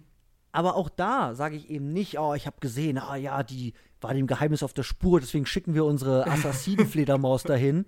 Sondern ja, da kommt halt einfach mal random eine Fledermaus vorbei. Und dann gibt es halt kurz Fledermaus-Sequenz, Decke drüber, mit einem Hocker zermatscht. Und das war's dann. Das heißt, also worauf ich eigentlich hinaus will, long story short, ist, es scheint so, sagen wir mal, narrativ motivierte, handlungsvorantreibende, äh, in Anführungszeichen, Horrorsequenzen, die vor allem diesen Morden, dass ich irgendwie sehe, okay, äh, irgendwie scheint da was loszugehen an dieser Schule, äh, Leute sterben. Und ich möchte gerne mhm. wissen, warum. Oder wer dafür ja. verantwortlich ist. Und dann gibt es eben, sagen wir mal, die Fledermaus und die Maden, die da eigentlich gar nicht, also die haben keinen narrativen Einfluss oder auch in, in der eigentlichen Narration keine Begründung, mhm. sondern sie sind wirklich einfach nur ja von außen so, so ein bisschen heterogene Schock, Ekel, Grusel-Effekte einfach. Ja. Die, die, die irgendwie so ein bisschen einfach extern wirkend sich nicht ganz integrieren wollen. Ja, jetzt können wir auch noch Grusel mit Maden machen. Und eben, das ist eine andere Ding, wo ich sage, wo kann das doch hingehen? Da muss der sterben und das wird so und so und so, sondern da kann man halt, wenn man das Ganze aus einer Produktionsästhetik-Seite betrachtet, sagen, ja gut, wie können wir jetzt hier noch Ekel machen? Ja, Maden sind doch eklig. Wie wäre es, wenn die von der Decke kommen? Und ich würde da schon so einen unterschiedlichen Gestus einfach sehen in der Art, wie das da motiviert ist. Ja. Ich würde noch vielleicht hinzufügen, was es an Horrorelementen gibt, vielleicht noch den Psycho-Horror tatsächlich. Mhm. Was auch so ein bisschen drin ist, aber dann auch nicht so äh, richtig ausgearbeitet wird. Also dieses, mhm. dieses, du bist irgendwie gefangen und denen ausgeliefert in dieser Schule. Also sie hat ja eigentlich ein Zimmer bei Olga ja. und dann wird sie mit diesem ich sage jetzt mal, Flug belegt und hat halt einen Schwächeanfall und dann ist so, ah, wir haben hier jetzt ein Zimmer für dich, wir haben all deine Sachen schon hergebracht. Aha, und ja. äh, jetzt äh, kommt hier der Doktor und, ver, äh, und versch verschreibt dir ganz genau, was du ab sofort zu essen und zu trinken hast. Oh, was, du bist abends immer sehr schnell müde, komisch. Aha, ähm, ja. Ja, aber auch das was, eben, also wie du sagst, eben, es, es wird mir aber nicht gesagt, ja, aber warum sie? Und also es nee, gibt ja auch noch andere Schülerinnen und so. Also eben, das, das ist so da, aber irgendwie wird das nicht ausformuliert. Nee, also das ist alles tatsächlich, weil, also weil das ist ja wirklich narrativ basiert und das Narrativ ist mhm. halt einfach nicht die Stärke von Suspiria. Weil mhm. natürlich ist die Frage, inwiefern ist sie schon irgendwie für den Hexenzirkel bedrohlich, weil sie von der Iris weiß oder so, aber das ist ja alles irgendwie so ein bisschen halbgar, sag ich jetzt mal. Dann hätten sie die gleich umbringen können. Ja, genau, weil das ist vielleicht jetzt auch eine gute Überleitung zu ja. Hexen. Was können die und was wollen, was wollen die? die? Ja, und gute Frage. Es ist vielleicht schon wieder ganz typisch für wie ich diesen Film rezipiere, dass ich den mehrmals gesehen habe und dann haben wir mhm. irgendwann mal mit einer Person, die wir beide kennen, geredet, die das in der Uni gesehen hat und die hat gesagt so, was wollen diese Hexen eigentlich? Und dann habe ich gemerkt so, ah stimmt, ich habe keine Ahnung, was diese Hexen wollen. Das ist mir aber mhm. noch nie aufgefallen, weil mhm. ich eigentlich, wenn ich das gucke, mit ganz anderen Sachen beschäftigt bin. Mhm. Es ist aber so, man hat halt keine Ahnung, was diese Hexen eigentlich wollen. Und nee. was du nicht gesehen hast, ist, dass Professor Milius mir ein bisschen Näheres noch was über die sagt und sagt, die sind irgendwie destruktiv und die können vielleicht großen Reichtum anhäufen, indem sie irgendwie anderen Leuten Schlechtes zufügen. Mhm. Aber das ist ja in dem, was ich tatsächlich sehe, schwerlich irgendwie vereinbar. Weil. Ja. Also, Pat am Anfang wird ja einfach umgebracht, weil sie das Geheimnis weiß. Und ich meine, okay, Daniel, da könntest du jetzt sagen, okay, den haben sie vielleicht wirklich nur umgebracht, ja. weil, weil die halt böse sind und Böses machen wollen. Aber wenn die jetzt halt jede Woche irgendwie ihre Angestellten umbringen, dann Ja. ist es, glaube ich, für diese Tanzschule auch nicht so easy. Und irgendwie, dass die was außerhalb der Schule machen, sehen wir ja nie. Ja. Aber es ist halt vielleicht auch so ein Märchending. Warum, was Mhm. ist die Intention von der bösen Hexe bei Hänsel und Gretel? Keine Ahnung, die isst halt gern Kinder, okay, aber also, Ja, ist halt evil, ja. ja, Mhm. ist halt evil und so ist es halt auch irgendwie mit diesen Hexen. Das ist aber wirklich alles sehr diffus ist, was die eigentlich wollen und was sie eigentlich den ganzen Tag machen. Ja, mega. Also ich meine, wenn du mir jetzt am Ende gesagt hättest, es sind irgendwie Schamaninnen, die eine ganz andere Agenda haben und der Film wäre genauso verlaufen, ich sage, ja, okay, alles klar. Es hätte genauso viel Sinn gemacht. Also ich krieg einfach, Ja. ich habe ja nicht mal Professor Milius gesehen. ja, dann hat man halt noch weniger Kontext. aber, aber es war, aber es hat mir, ehrlich gesagt, wenn ich es gesehen hätte, es hätte mir genauso wenig gebracht. Also ich habe dann, weil du eben sagst, du hast, auch, du hast mir vorhin noch gesagt, dass er irgendwie erklärt, dass es so wie so eine Art von Schlange, so ein Hexenzirkel funktioniert, steckst du den Kopf ab, sterben alle anderen. Hm, ja. Oder So. sind zumindest machtlos oder irgendwie So genau. Ja. Und ich, ich meine, das sehe ich ja. Ich meine, sie tötet da Elena äh, Marcos ja. und die, die, also die, die Gründerin slash Chefin der Schule und dann geht sie da praktisch weg, weil die Schule einstürzt und auf dem Weg raus sieht sie eben noch die anderen, die sich halt den Hals halten und so, "Oh", so. Ja. Das heißt, denen geht's nicht gut. Aber eben, ich habe Professor Milius nicht gehört, aber ich habe halt zumindest verstanden, ah, okay, da scheint irgendwie eine Verbindung, tötest du die. Also so ist. Ja, ja, ja, klar. Ich verstehe das auch so. Aber ja, es ist halt, es ist wirklich, es ist wirklich krass, weil du hast ja schon gesagt, das Narrativ, das ist wirklich, das ist sehr, sehr fragmentiert und einfach sehr, sehr lückenhaft dann auch final, weil du könntest ja, ah, da war eine und die hat das Geheimnis und das hat ja solch, das hat ja solche Ansätze. Also, da am Anfang siehst du eine, die, ja, die Iris, ich kenne ihr Geheimnis, dann stirbt die, dann lernst du die ehemalige Freundin ähm, halt von der kennen, die hat dann Briefe, die verschwinden. Also diese Suche nach dem Geheimnis und dem, was dahinter steckt, die ist ja eigentlich in der Narration angelegt. Ja. So. Aber sie wird nicht derart genutzt, dass diese Suche und die tatsächliche Enthüllung des Geheimnisses für mich so einen richtigen Wow, das steckt dahinter Effekt hatte. Nein, ich meine, was mir auch wieder aufgefallen ist, wie, was sie da groß drum rummachen, von wegen, ja, man lauscht den Schritten irgendwie, die gehen irgendwie fünf Ja. Schritte nach links, fünf Schritte nach rechts. Wo landet sie am Schluss? Naja, halt im Büro von der Leiterin der Schule. Also, Ja. ich meine, Ja. das wäre halt erstmal, wenn ich wissen will, was die Leiterin der Schule eigentlich so im Schilde führt, wäre das erstmal ein Ort, an dem ich vielleicht auch gucken würde. Also das ist Hm. Ja, jetzt nicht so, dass ich sage okay. so, okay, wo hat das jetzt hingeführt in diesem labyrinthischen Ding? Ah, okay, nochmal zu einem ganz anderen, Ra also irgendwie, sondern Ja. okay. Sie war in diesem Raum vorher schon. Sie hätte die Iris auch da sehen können. Dass man dieses ganze, ah, man Ja. muss den Schritten lauschen. Das ist auch alles so ein bisschen so, naja, gut. Ja, diese ganze Hörnummer, das ist eben, also ich würde das mal zusammen mit dem Schauspielstil und gewissen anderen logischen Dingen, die einfach so dann einfach hinten rüberfallen, sagt, ja, gut, hätte man machen können, man kann es aber auch so machen, so in so einen Topf einfach mit reinwerfen. Ja. Und sage, okay, wie weit können die eigentlich hören? Weil, ja, das auch, ja. weil ich meine, diese Schule scheint halt riesig zu sein, durch 50 Türen. Und ich sage halt, ja, hier sind die auch lang gegangen. ja Okay, gut. ist ja. egal, kaufe ich, aber es ist auf jeden Fall ziemlich halt cray. Ja. So. Aber genau, jetzt will ich aber Mhm. auf jeden Fall nochmal, weil ich glaube, das ist für mich schon auch so ein bisschen ein Geheimnis, was diesem Film innewirkt, was ihn auch nochmal sehr eigen macht, ist tatsächlich dieses, okay, du hast Hexen, Mhm. die verfügen über schwarze Magie Mhm. und es ist aber sehr unklar, was die können. Und es Ja. ist halt auch in allen Szenen sehr unterschiedlich, wie sich das äußert, also Ja. wie sie diese schwarze Magie äußert. Also schon am Anfang, dass halt dieser haarige Arm da rauskommt. Ich meine, das ist Ja. nicht der Arm von irgendwie einer von diesen Ladies, die da arbeiten. Das weiß ich auf jeden Fall. Also da ist jetzt keine Hexe mit dem Besen irgendwie vor das Haus gefahren und hat gesagt, ich bringe die jetzt um. Ja. Sondern da wird halt dann anscheinend so ein Wesen irgendwie Mhm. herbeibeschworen. Der ja dann aber auch sehr, also wirklich so einen Mord begeht, der wirklich ja sehr irdisch irgendwie stattfindet. Also da wird Ja, jemand mit einem erstochen. Messer wird die abgestochen Genau. und dann ähm, mit so einem Seil halt irgendwie aufgehangen. Genau, dafür muss ich jetzt an sich keine magischen Kräfte haben.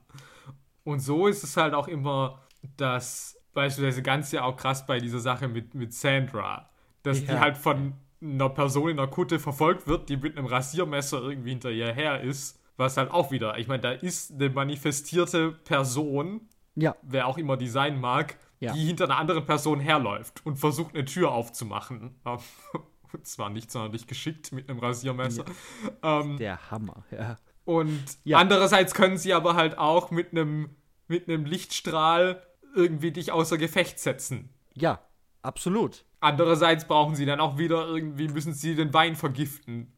Anstatt jetzt einfach zu sagen, okay, die ist halt verflucht. Die hat einmal diesen Blitz aus dem Messer gesehen, äh, jetzt geht's dir halt schlecht. Nee, muss jeden Abend wieder erstmal dieses Gesöff trinken. Ich meine, ich, ich mein, die können ja auch diese, diese Leiche von, von Sandra mit den Nadeln in den Augen und so ist eigentlich, das ist schon irgendwie geil. Also wenn das ist mir heute das erste Mal aufgefallen, dass die diese Nadeln in den Augen hat und tatsächlich auch, dass, wenn ja. man das Rasiermesser das erstmal sieht, liegen diese zwei Nadeln daneben. Das, äh, ja, ja, ja, stimmt, auch, genau. ja. ja. ja. Und ich meine, ich, also ich finde, man sieht halt ganz klar da Make-up und so weiter, siehst du alles. Aber ich finde, das ist, ich finde, das ist ein tolles Bild. Also mhm. diese Lady, wie sie da steht, mit aufgeschnittener Kehle, mit den Nadeln in den Augen, ja. so blau und rot. Aber ja, dann hast du halt diese 140-jährige Lady, die da halt auf dem Bett halt, wo du sagst, oh ja, du kannst, du siehst meine Silhouette, aber ich bin gar nicht da. aber dann leuchtet mein, also der Rand meines Körpers halt in Wellen golden das habe ich, also ich meine, das ist auch alles so weird. Da sag ich so, ja, okay, was, was könnt ihr eigentlich? Was wollt ihr? Also, was, ja, klar. was ist das? das ist auch so, wie, ich bin wie, unsichtbar, aber ich leuchte. ja, so. und wie erledigst du die? Ja, du musst sie halt einfach, musst sie halt einfach erstechen. Ja, okay. Ja, klar. einfach rein, da also, schön durch die Haut hinten raus. Genau. Ja. Und ich finde das aber, glaube ich, schon, dass es dadurch, ich meine, jetzt kann man sagen, okay, klar, weil es einfach alles super random ist, aber es ja. heißt halt, dass im Grunde bei diesem Film immer alles passieren kann. Mhm. Und das ist, glaube ich, schon was, was ich, glaube ich, ganz stark finde. Also, dass du nie sagen Aha. kannst, okay, was für ein Opus, äh, äh, wie sagt man? Opus Magnum, was? okay. Opus, äh, äh, Modus Moder Operandi? Mo operandi, genau. Modus Operandi, das habe ich gesucht. Ah. Opus Moderandi. Äh, ja, genau, okay. ja. ja. Ähm, haben diese Hexen, ja? Also, das ja. weiß ich halt nicht. Und das heißt halt auch, dass diese Szenen dann für mich halt immer echt überraschend sind, weil ich Aha. halt mir was vorstellen könnte, aber das, was dann tatsächlich passiert, ist halt in der Regel halt was komplett anderes. Also ist auch, was ich ja total geil finde, ist ja auch dieser Raum voll mit Draht. Das habe ich nicht verstanden. Das war ja insane. Also, dass du wie sagst, okay, alles klar, ich kletter jetzt da hoch, weil der, der langsamste, die langsamste Rasiermessermörderin kriegt die Tür nicht auf äh, klettert durch das Fenster und sie sieht ja die Tür.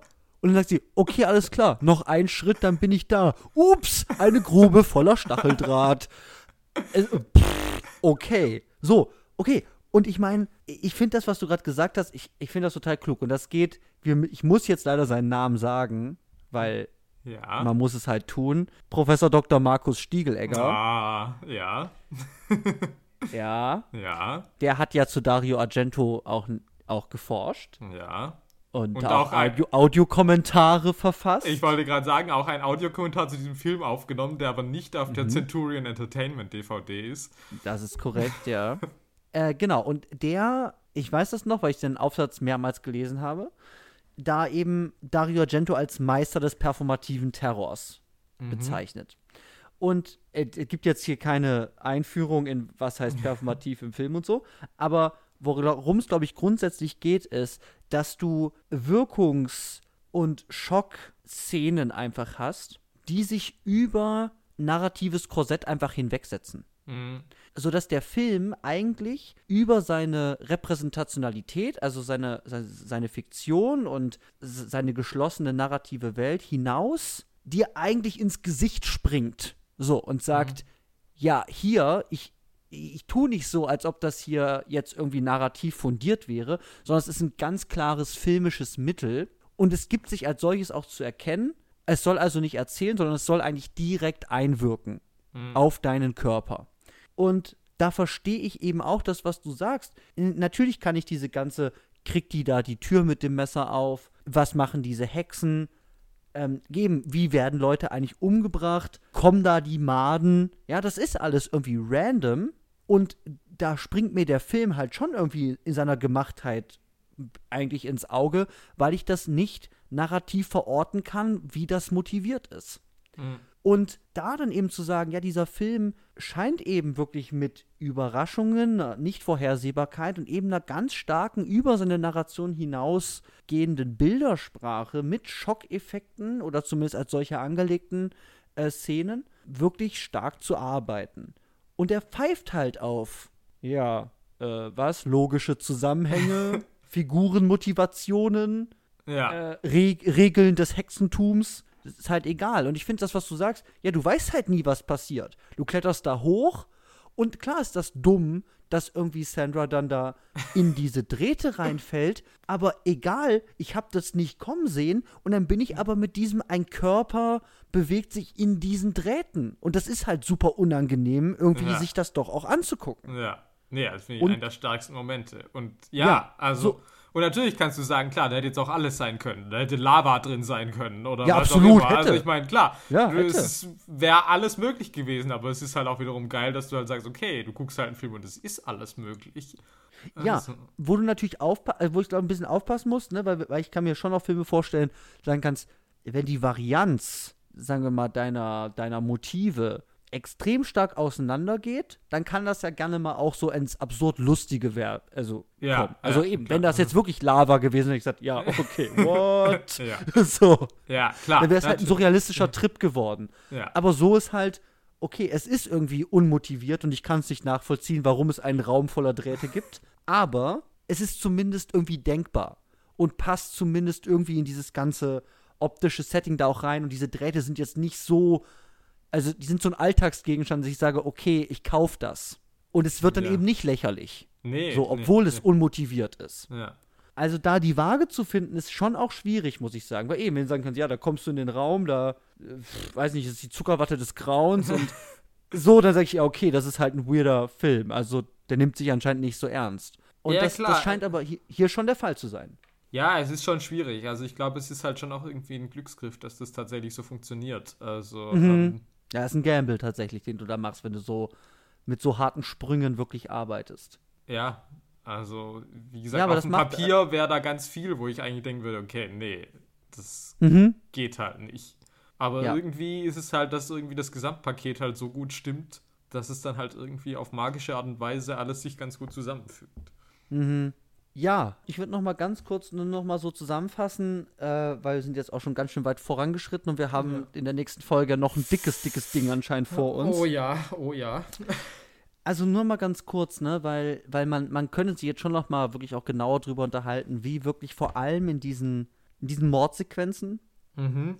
da tatsächlich gearbeitet wird, um diese Sequenz, sagen wir mal, mit tatsächlich mit Spannung auch zu füllen, weil man merkt schon, dass die sehr, sehr stark mit, mit gedehnter Zeit wirklich arbeiten. Mhm. Ja, Wie du, wie du auch vorhin bei der Musik gesagt hast, die arbeiten auch mit, mit einer gewissen Lautlichkeit, also mit Stille versus Musik, Lautstärke Mhm. von, von, von Geräuschen innerdiagetisch. Und eben, wenn ich, wenn ich jetzt an Daniel denke, ja, wie Mhm. lang steht der auf diesem Platz? Und es wird mir alles in Ruhe gezeigt, da ist niemand auf dem Platz. Es ist der größte Platz, den du dir vorstellen kannst. Und da ist wirklich niemand. Und dann zeigt es mir nochmal. Und dann filmst du auf so ein Dach und da fliegen dann Vögel. Und dann, also, das dauert ja ewig, bis sich das aufbaut. Und die ganze Zeit bellt der Hund, der Hund bellt. Und du weißt ja nicht, was kommt. Und das wären schon so Momente, dass ich sage, okay, da wird wirklich mit einer Menge Zeit versucht, eine spannungsreiche Stimmung atmen und sich entwickeln zu lassen. Absolut. Und, aber ich finde gerade auch bei dieser Sequenz wieder so interessant, weil dann hast du ja wirklich auch so ein bisschen so Schatten, die dann so wirken wie so Hexen, die irgendwie da rumfliegen. Und es sind ja auch irgendwie so Geräusche, die irgendwie dann so klingen. Mhm. Und gerade auch, also du hast eben diesen riesigen Platz und du denkst ja auch immer irgendwie, okay, von wo kommt jetzt was? Also ich meine, du siehst den Platz, Genau. es ist nichts, aber es muss ja irgendwie was kommen.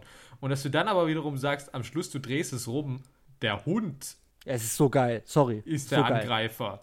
Ja. Das ist halt auch, und klar, es funktioniert halt auch über diese Ausgedehntheit, dass ich natürlich darüber so viel Zeit habe, mir zu denken, okay, was könnte jetzt kommen? Irgendwie kommt da jetzt wieder irgendwie ein menschlicher Mörder, der da Ja. jetzt was tut? Von wo kommt der? Kommen die Hexen jetzt doch irgendwie angeflogen oder keine Ahnung?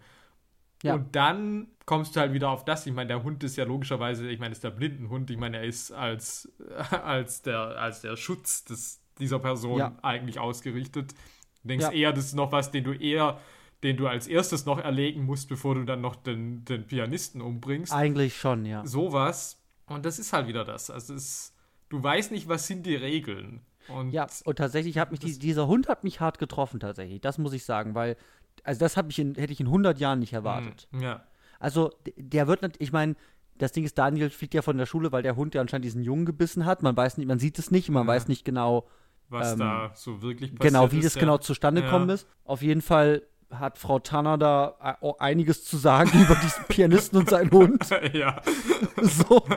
Also, äh, die ist halt eh die geilste. ja, schon. Ja, aber also so ist, also zumindest ist die Möglichkeit, also ich habe den Hund schon mal beißen sehen, aber in meinem Leben hätte ich nicht dran gedacht. Und eben, da sehe ich dann auch wieder eine ganz klare Komponiertheit und eine Ahnung zumindest davon zu sagen, hey, ich zeig euch diesen Riesen, der könnte auch in so einer engen Straße sein, dann wird er vom Hund angebissen, okay. Ja. Aber er nimmt sich wirklich Zeit, wie du es gesagt hast, diesen riesigen Platz zu zeigen, aus mehreren Einstellungen, wirklich sagen, okay, hier ist niemand. Es, die ganze Szene, Musik und so weiter, Stimmung, das suggeriert mir, da passiert jetzt was Schlimmes. Ja. Aber wie soll das bitte passieren? Und dann kommt der Knaller und es ist der Hund. Ja. Also sorry, ähm, rein, also auch wenn ich das nicht gruselig oder schockierend, weil alt und keine Ahnung, irgendwie finde, habe ich trotzdem Respekt dafür, wie das gemacht ist. Ja. Weil wir reden ja viel immer über Szenarien aufbauen, Dinge atmen lassen. Und das macht Argento hier. Und ich finde das sehr, sehr klug. Ja. Tatsächlich. Und eben, wir könnten da noch sehr viel genauer über wirklich die, die Komponiertheit dieser Szenen, weil ich finde, da, da kann man genau reingucken, wie die funktionieren. Aber ich glaube, wir lassen es jetzt erstmal dabei. Ich denke auch, es muss genügen, was wir bisher Ja. jetzt irgendwie Ja. dazu gesagt haben. Ja, und ich glaube, also eben im Kern, wir haben eben über äußere Mittel und vor allem über etwas, was halt direkt wirkungs-, also äh, direkt als Wirkung eigentlich äh, fungiert. Licht, Musik, Horrorelemente und so weiter. Und ich würde halt sagen, ja, darin geht dieser Film auch eigentlich auf. Absolut. Also, ja. wenn du mir jetzt sagst, der erzählt mir jetzt was übers Tanzbiss, vielleicht ein bisschen, weißt du, die rauchen alle und so. Ich meine, okay, und die scheinen alle super kapitalistisch unterwegs zu sein. Ich weiß nicht. Okay. ja. Weil die sind alle super knausrig und wollen im Voraus bezahlt werden. Die eine versucht direkt ihre Schuhe zu verhökern und so, Laien, ich weiß nicht. Also, Aber dann auch, auch zurückgeben, ja. genau, genau. Aber ich meine, ich finde es auch geil, dass es sich tatsächlich dafür auch Zeit nimmt und halt wirklich auch dieser Pavel ist natürlich ein weirder Typ und dieser Junge ist halt der Ja, gruseligste Junge der toll, Welt. Ja. Ja, der sieht halt geil aus. Und der ist ja auch bei diesem Zirkel dabei. Also ich verstehe gar nicht, was ist das für ein Kind? Ne, das Also, ist was halt der Neffe. Also ja, da ist er da reingeboren wahrscheinlich. Ähm, Ja, so. Und ich meine, zu sagen, das ist einfach nur so eine, so eine Abfolge von irgendwie äh, Schockmomenten und so, das, das wäre auch zu kurz gegriffen. Weil dafür gibt es eben auch hier und da wieder wirklich so Shenanigans-Figuren, wo ich sage, ja, die machen zumindest Sachen. Ja, also ich finde, also teilweise, also jetzt lehne ich mich dagegen den Großmeister auf, aber ähm, also manchmal Aha. wird auch für mich ein bisschen sehr viel getan, wie surrealistisch oder was das hier wäre, wo ich dann sage, naja, es funktioniert schon alles noch nach einem sehr herkömmlichen Erzählprinzip dann trotz allem, ja. Also es ist Ja. jetzt nicht, dass ich jetzt irgendwie Chien andalou oder irgendwie was sehe und irgendwie sage so, okay, es ist jetzt irgendwie nur eine Aneinanderreihung von irgendwie Bildern. Also es funktioniert ja schon alles auch, dass ich es auch gucken kann und trotzdem sagen kann, okay, es hat schon eine Narration und alles. Also, Ja, und die Bilder sind eben nicht so stark assoziativ So, nur genau. irgendwie damit, also miteinander verbunden, dass ich sage, okay, oh was, Mond und ähm, Maden und so. J. Edgar Hoover. Dann sage ich, okay, what? So. Sondern ja, es, es ist zumindest alles irgendwie konsistent, hängt es doch irgendwie zusammen und ich kann das irgendwie verorten. Natürlich haben wir gesagt, wie das alles aussieht. Das hat eine eigene Handschrift, so sieht vielleicht die Welt nicht aus, aber in diesen bunten Räumen, neben Hexen und so, funktioniert die Welt doch vielleicht schon so nachvollziehbar Ja. für mich, dass ich es irgendwie als Real Life verorten kann. So. Ja, absolut. Ja, dann haben wir's. Ja, ich würde sagen. Ja, Und so. ja. Etappe, Etappe 1. Also du hast mir das ja eingebrockt, ja. Ja, so. mhm. Ich habe das jetzt gesehen und jetzt bin ich total gespannt, weil ich, ich will ja diesen neuen sehen. Ja. Und für alle da draußen, falls ihr es noch nicht gerafft habt, es geht um den 2018er von, äh, wie heißt er nochmal? Lu- Luca nee, Guadagnino. Ja, Luca, Luca Guadagnino, ja. Genau, mit Tilda Swinton und äh, mit, äh, oh Gott. Dakota Johnson Dakota Johnson. und ja, deiner genau. Lieblingsschauspielerin Chloe Grace Moretz Uh, stark. Ja, und ja. Angela Winkler. Uh, die habe ich schon mal gesehen. ja. Äh, ja. Und äh, Lutz Ebersdorf. Genau. Ah, nicht zu vergessen, ja. Nicht zu vergessen. Im Ensemble, ja. ja. er feiert sein, sein Debüt. ähm, ja, genau. Ähm, an alle da draußen, vielen Dank fürs Zuhören. Ja, das war der Dank. erste Teil vom Suspiria Remake Marathon. Oh yes. Und ja, ich würde sagen, ciao da draußen, habt eine gute Zeit und vielen Dank fürs Einschalten und wir hören uns dann nächste Woche oder wann auch immer wieder, wenn es wieder heißt, Wer, Wer schaut, schaut Sachen?